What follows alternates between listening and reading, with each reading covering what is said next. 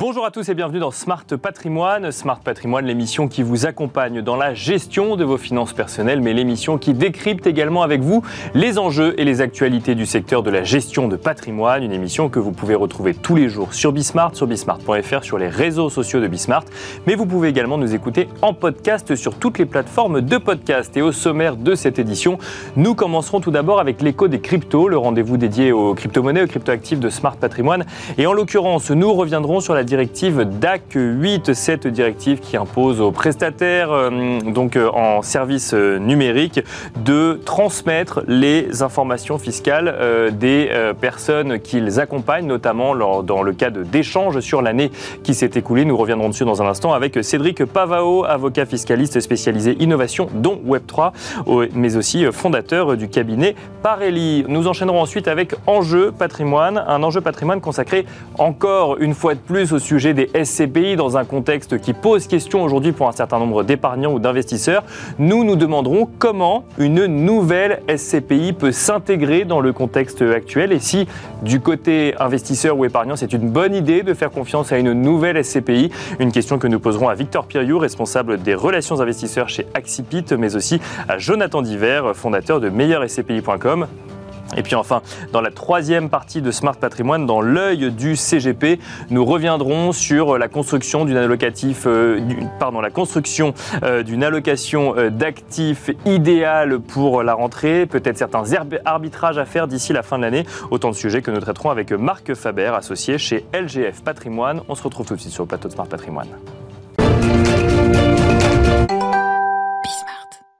Et c'est parti pour l'écho des cryptos, le rendez-vous dédié aux crypto-monnaies, aux crypto-actifs de Smart Patrimoine. Et en l'occurrence, nous allons décrypter ensemble cette directive DAC 8, cette directive qui s'impose donc au PSAN en France, mais au CASP au niveau européen, et qui leur impose notamment de transmettre à l'administration fiscale les échanges qu'il y a pu avoir en crypto-monnaie des euh, souscripteurs de ces euh, services donc en actifs numériques. Pour en parler et pour décrypter tout cela, nous avons le plaisir de recevoir sur le plateau de Smart Patrimoine Cédric Pavao. Bonjour Cédric Pavao. Bonjour Nicolas.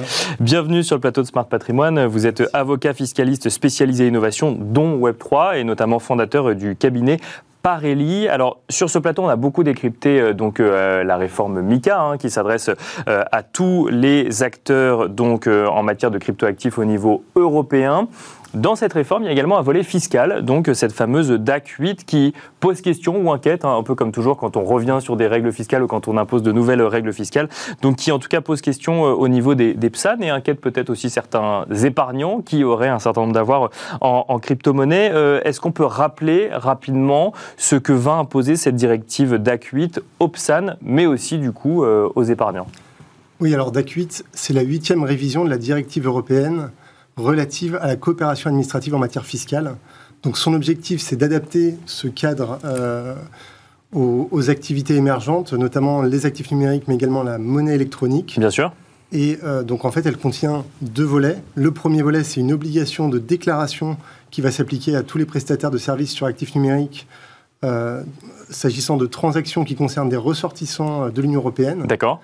Euh, et il faut préciser que ça va concerner donc ce qui relève habituellement du, règlement MICA, mais pour les acteurs qui ne sont pas réglementés, ils vont également avoir une obligation de transmettre également toutes les informations dès lors qu'ils vont avoir comme utilisateurs des ressortissants de l'Union européenne. Donc, quels que soient les, les, les acteurs finalement qui proposent des services sur actifs numériques, qu'ils soient basés en Europe ou hors euh, Union européenne, ils devront transmettre les informations à l'administration fiscale. Exactement. Quand on est situé en Europe, on va devoir communiquer ça à l'administration, à l'État euh, membre dans lequel on est établi.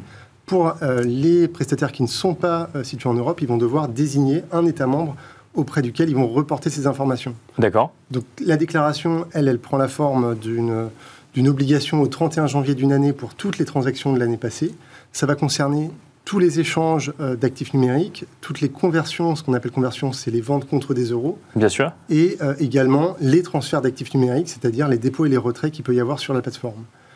Euh, ça, c'est le premier volet. Le deuxième volet, qui n'est pas des moindres, c'est qu'une fois que l'administration fiscale du pays concerné reçoit ces éléments, il va y avoir un échange automatique d'informations entre les administrations, c'est-à-dire que la France, à terme, devrait avoir accès à toutes les informations relatives à des contribuables français.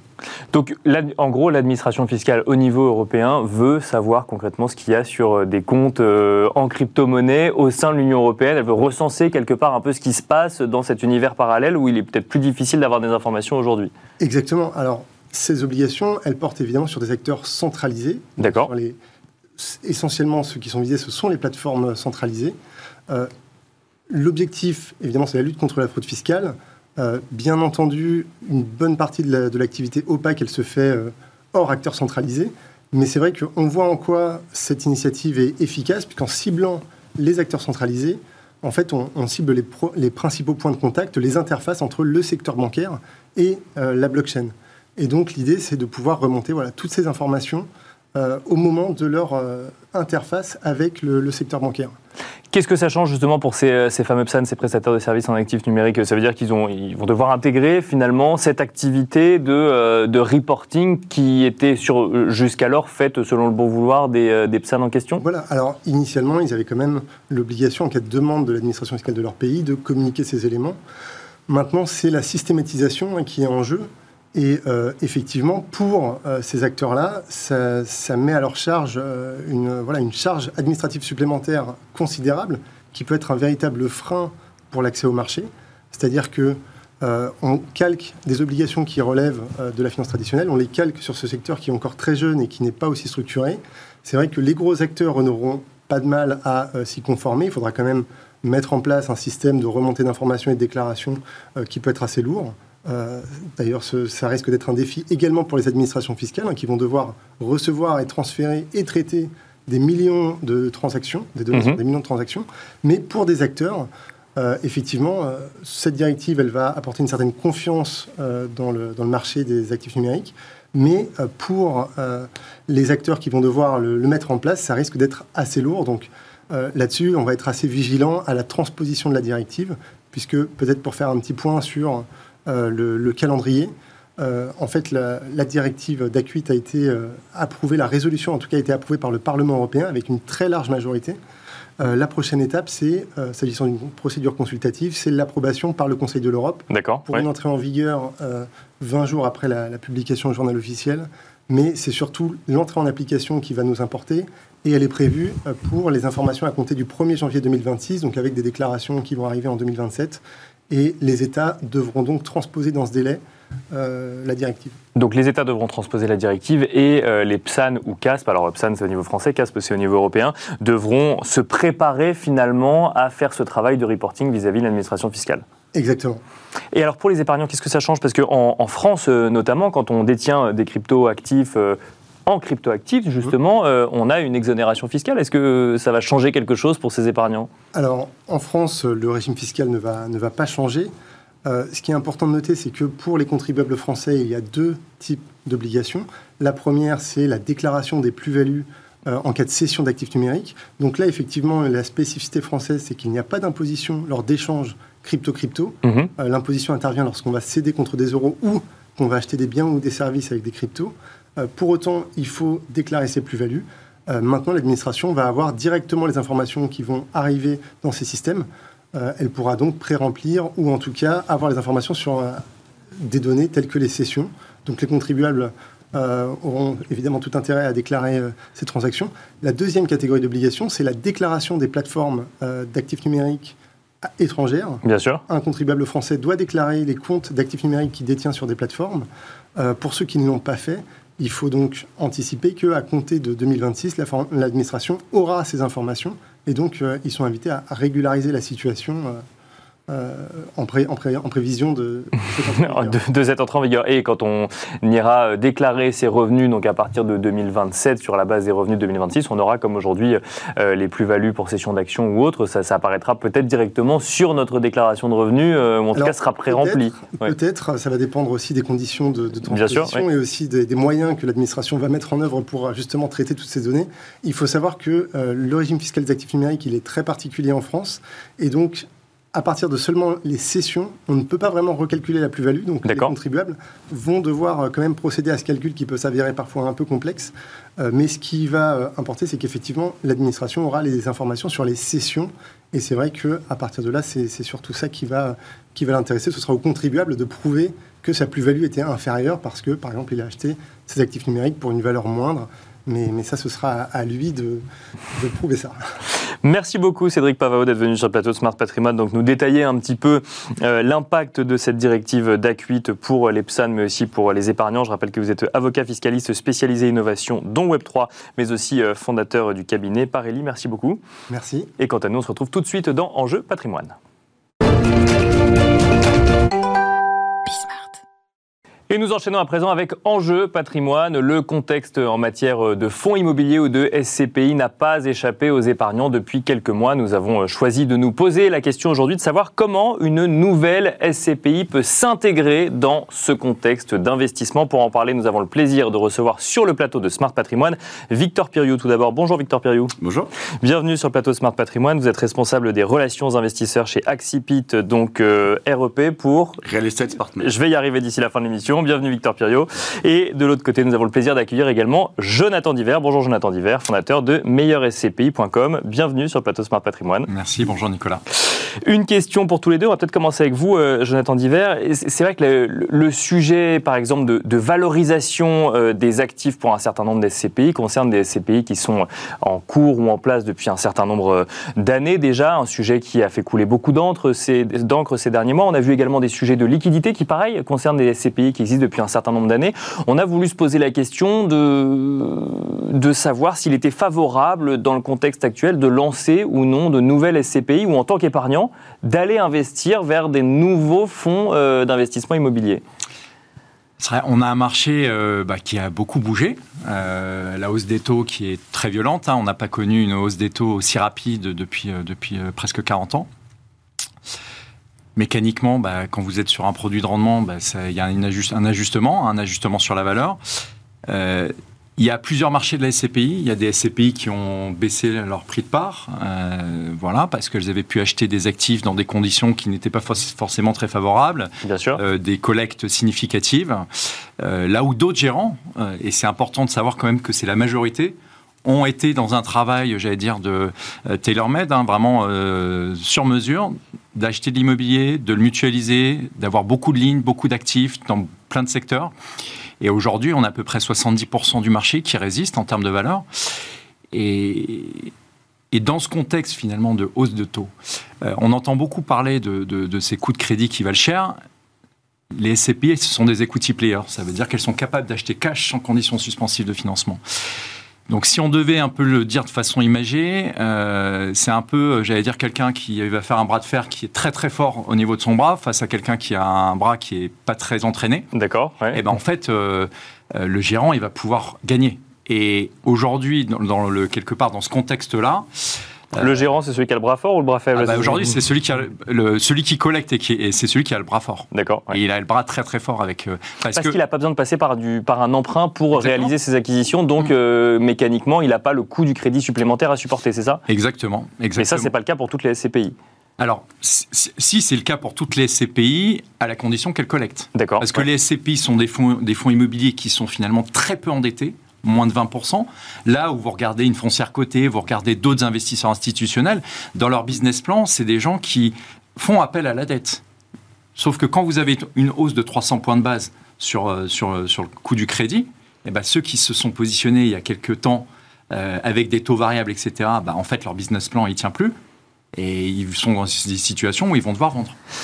Pour, euh, résumer, pour être sûr de bien comprendre, avant de poser la même question à, Victor Pirio, donc effectivement, euh, on a quand même vu des euh, valorisations en matière d'immobilier de manière générale, que ce soit en France ou ailleurs, baisser quand on parle d'actifs immobiliers. Je sens, ouais. Ça a eu un impact mécaniquement sur les fonds d'investissement immobilier, mais il ne faut pas regarder les SCPI comme une seule et même classe d'actifs, mais regarder les disparités qui peuvent exister et même les différents styles de gestion qui peuvent exister au sein des SCPI, c'est ça? Exactement, c'est que vous avez euh, principalement des SCPI dites bancaires qui ont collecté massivement parce que bah, vous alliez voir votre banquier et vous prêter de l'argent pour investir, euh, comment dire, à crédit, etc., qui ont souffert de façon... Euh, donc c'est celle-là qui souffre aujourd'hui ah, C'est celle qui, qui souffre parce que... Mais donc on pourrait se dire que c'est les nouvelles, c'est celles qui ont besoin de prendre du crédit pour acheter et qui n'ont pas encore collecté suffisamment. Non, non, c'est, je veux dire, c'était dans le monde d'avant, elles ont beaucoup collecté, etc., et elles avaient des performances qui en plus en moyenne étaient inférieures au reste du marché. Et puis après, vous avez des gérants qui ont collecté de façon mesurée pendant les dix dernières années, qui ont su finalement investir et pas rendre toxique leur, portefeuille. Parce qu'en fait, c'est ça ce qui s'est passé pour ces gérants qui ont baissé, c'est qu'ils avaient une partie, de leur portefeuille qui était toxique. Pour d'autres, bah, en fait, on est très mutualisé, on maintient les valeurs et aujourd'hui, 70% du marché euh, comment dire, un peu moins, un peu, 60% du marché euh, euh, confirme ces valeurs. Et surtout, c'est que, j'allais dire, pour les fonds qui vont collecter, le meilleur est devant nous, en fait. C'est très contre-intuitif de se dire ça, mais en fait, dans un moment où le taux de crédit vaut, cher, bah, en fait, vous n'avez plus d'investisseurs. les investisseurs qui investissent à crédit, ils ne sont plus là. Ceux qui investissent cash, et ben là, ils vont pouvoir faire des bonnes affaires. Victor Piriou, c'est le moment de faire des bonnes affaires euh, en matière d'acquisition immobilière? Oui, alors Jonathan a dit euh, beaucoup de choses. C'est vrai qu'une nouvelle SCPI aujourd'hui a le pouvoir euh, à la fois de négocier de manière très pragmatique sur le marché et la deuxième chose, c'est qu'on n'a pas de stock, donc on n'a pas finalement empilé des achats trop chers et on va pouvoir sortir à terme une rentabilité bien plus. Mais on, voit aujourd'hui des, baisses de prix, par exemple, sur des actifs immobiliers qu'on aurait acheté plus cher il y a un an, qu'on achète moins cher aujourd'hui, puisque les valorisations auraient commencé à chuter sur certaines, certains actifs immobiliers. Alors, on le voit, euh, et c'est pour ça qu'il faut avoir une diversification assez large, aussi bien d'un point de vue géographique que euh, sectoriel, pour justement aller capter ces cycles de marché, que ce soit d'un point de vue euh, européen, on va dire, ou sur les zones géographiques ne serait-ce que françaises, et puis sur des thématiques telles que le bureau, telles que le, résidentiel. Euh, nous, on achète même des auberges de jeunesse, pour tout vous dire. D'accord. Euh, donc vraiment, il faut savoir se réinventer et aller saisir des opportunités en fonction, euh, en fonction de ce qui est proposé. Alors, le bureau, par exemple, c'est un vrai questionnement. Alors, c'est vrai que je pose la question générale sur les SCPI parce qu'on a l'impression que pendant des années, ça a été considéré comme un investissement sûr par un certain nombre d'épargnants et qui ne regardaient pas forcément quels étaient les SCPI dans lesquels ils investissaient et qui là voient sur tous les journaux SCPI, crise de liquidité ou SCPI, un sujet autour des valorisations et qui mettent peut-être tout le monde même. Donc c'est là où je pose la question pour les bureaux spécifiquement. Il y a pas mal de questionnements sur l'usage des bureaux, sur la valorisation des bureaux. Est-ce qu'on se dit que c'est le moment des bonnes affaires ou au contraire, est-ce qu'on se dit que on va difficilement remonter la pente sur un certain nombre d'actifs de bureaux, par exemple, qui ne seraient pas les mieux placés du marché? Alors déjà, attention à toutes les nouvelles qu'il y a autour de l'immobilier. Euh, parce que euh, psychologiquement euh, c'est négatif, alors que finalement il y a des bonnes choses qui continuent à être, disponibles. Et les bureaux, bah, c'est comme partout, si vous avez des bureaux de très grande qualité dans Paris, là-dessus vous n'avez pas de baisse de valeur. Si vous avez des bureaux dans la seconde couronne, avec le télétravail, avec la baisse des prix par exemple à la défense, eh bien finalement les boîtes qui étaient à l'extérieur vont se rapprocher et donc mécaniquement vont délaisser les bureaux en deuxième couronne. Donc il faut faire attention là où est-ce qu'on achète, aux usages, et puis il faut aussi savoir les adapter euh, à la demande actuelle des, mm. locataires et des futurs locataires. on, a, on, a, on a un marché, alors moi j'aime bien dire de façon provocante que l'immobilier de bureau est mort. Et par contre, on a un immobilier d'entreprise de service. Ce qu'il faut vraiment comprendre, c'est que les gérants. on loue plus des bureaux aujourd'hui, c'est ça? Bah, on, loue un service en fait à une entreprise, faire en sorte que l'entreprise elle arrive, elle va avoir, euh, je sais pas, un espace de salle de réunion euh, au pied de l'immeuble, euh, un local vélo, voilà, de, tout ce qui va faire en sorte que quelque part, bah, comme quand vous allez dans un, hôtel qui est agréable, bah, voilà, que vous ayez du service. Et ça, les gérants l'ont très bien compris. Moi, je pense qu'il faut être vraiment très très très vigilant sur le fait de mettre toutes les SCPI dans le même sac. Bien sûr. C'est pas, pas, du tout le cas. Euh, il y a des gérants qui vont saisir des opportunités, ça va être remarquable. Et moi, j'aime bien prendre l'exemple d'une SCPI qui existe depuis de nombreuses années, qui est Immorante. Immorante, ils se sont lancés en 1988, trois ans avant la crise violente qu'il y a eu euh, de l'immobilier. Est-ce qu'ils ont baissé la valeur de leur part? Pas un instant. D'accord. Dans un marché qui est difficile, bah, c'est là qu'on va voir les bons gérants et il va y avoir des bonnes affaires à faire. Et c'est très compliqué de l'expliquer aux épargnants, mais cash is king. Oui, mais alors justement, euh, en, matière de pédagogie aux épargnants, euh, Victor Piriou, pour faire des bonnes affaires, il faut avoir du cash, pour avoir du cash, il faut collecter. Donc il faut qu'il euh, y ait quand même une confiance qui subsiste de la part des épargnants dans les, dans les SCPI. Comment est-ce qu'on explique effectivement ce contexte aux épargnants? Comment est-ce qu'on rassure en disant on lance une nouvelle SCPI par exemple? Faites-nous confiance, le moment reste opportun pour l'investissement SCPI alors, euh, la première chose, c'est l'expérience des, gérants. Donc, non, euh, il y a Axipit Real Estate Partner qui est rattaché à un groupe qui s'appelle euh, qui s'appelle Aquila Asset Management. Et notre métier, c'est de faire de l'asset management pur et dur. Et donc, en fait, quand vous avez expliqué ça, il y a plusieurs manières de gérer une SCPI. Et nous, la manière qu'on a choisie, c'est finalement de la travailler au jour le jour. C'est-à-dire ne pas acheter le meilleur actif au meilleur endroit avec le meilleur locataire et de tirer euh, le bail jusqu'à son terme, et à la fin de se retrouver avec un actif un peu désuet. Donc pas le meilleur actif au meilleur endroit que le meilleur locataire, ça c'est pas la bonne stratégie. C'est- En fait, c'est- ça intuitivement, moi je me serais dit que c'était plutôt la bonne stratégie. Ça mais... suffit pas, Jonathan l'a dit, il faut adapter aujourd'hui les actifs aux besoins. D'accord. Et ouais. en fait, il faut avoir une gestion extrêmement dynamique pour continuer à créer de la valeur, parce que vous avez évidemment la distribution, mais vous avez aussi à terme la revalorisation du prix de la part. Donc pas à un instant T, mais accepter que ça fluctue dans le temps. D'accord. Exactement. Et puis, il y a une chose aujourd'hui euh, qu'il faut comprendre, c'est que le versement programmé, euh, mensualisé, euh, trimestriel ou annuel, a une force parce que vous allez cumuler les intérêts et vous allez aussi pouvoir euh, lisser le prix d'entrée. Et ça, les épargnants le comprennent aujourd'hui Tout à fait. J'ai l'impression, en tout cas. chez Ah. meilleurscpi.com. Bah ouais, non, nous on a des, des épargnants alors, qui ont des questions, mais euh, ça, fait, euh, ça fait 12 ans qu'on, que meilleurscpi.com existe. Ça fait 12 ans qu'on accompagne nos, nos épargnants sur des portefeuilles de SCPI.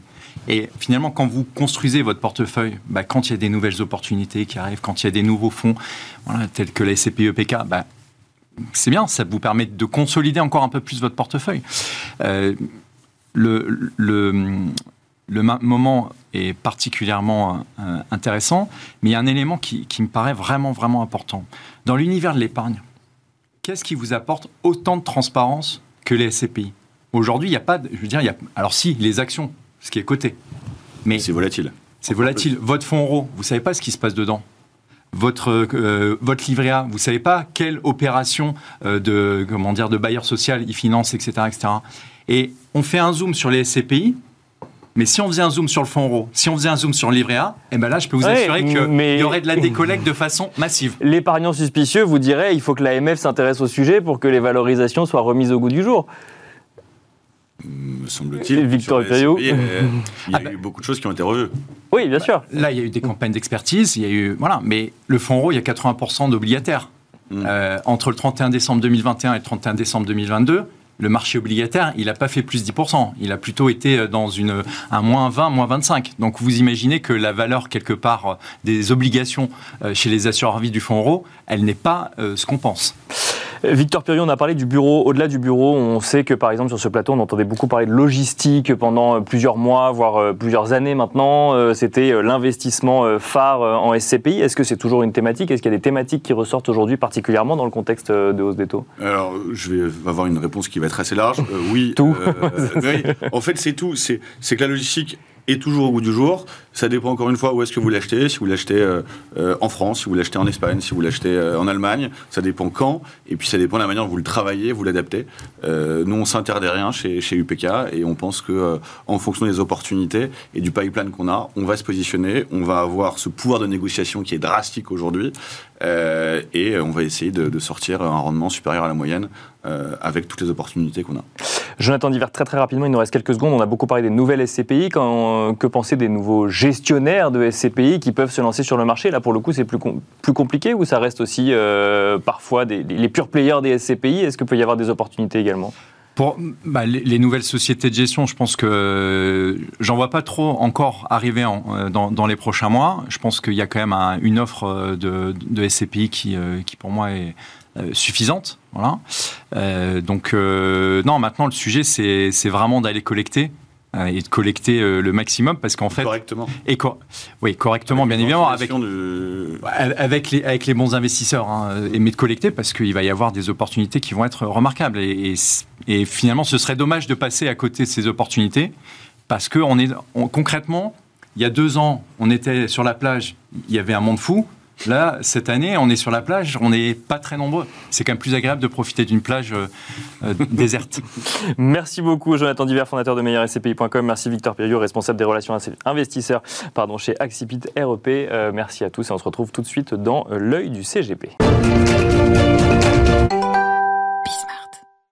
Et nous enchaînons à présent avec l'œil du CGP, la dernière partie euh, de Smart Patrimoine. Nous avons le plaisir de recevoir aujourd'hui Marc Faber, associé chez LGF Patrimoine. Bonjour Marc Faber. Bonjour.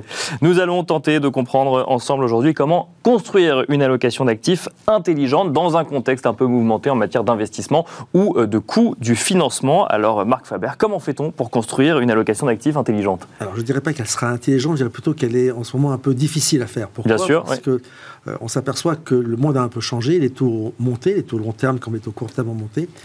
Les actions euh, se comportent très bien, mais en réalité, c'est de la demi-teinte.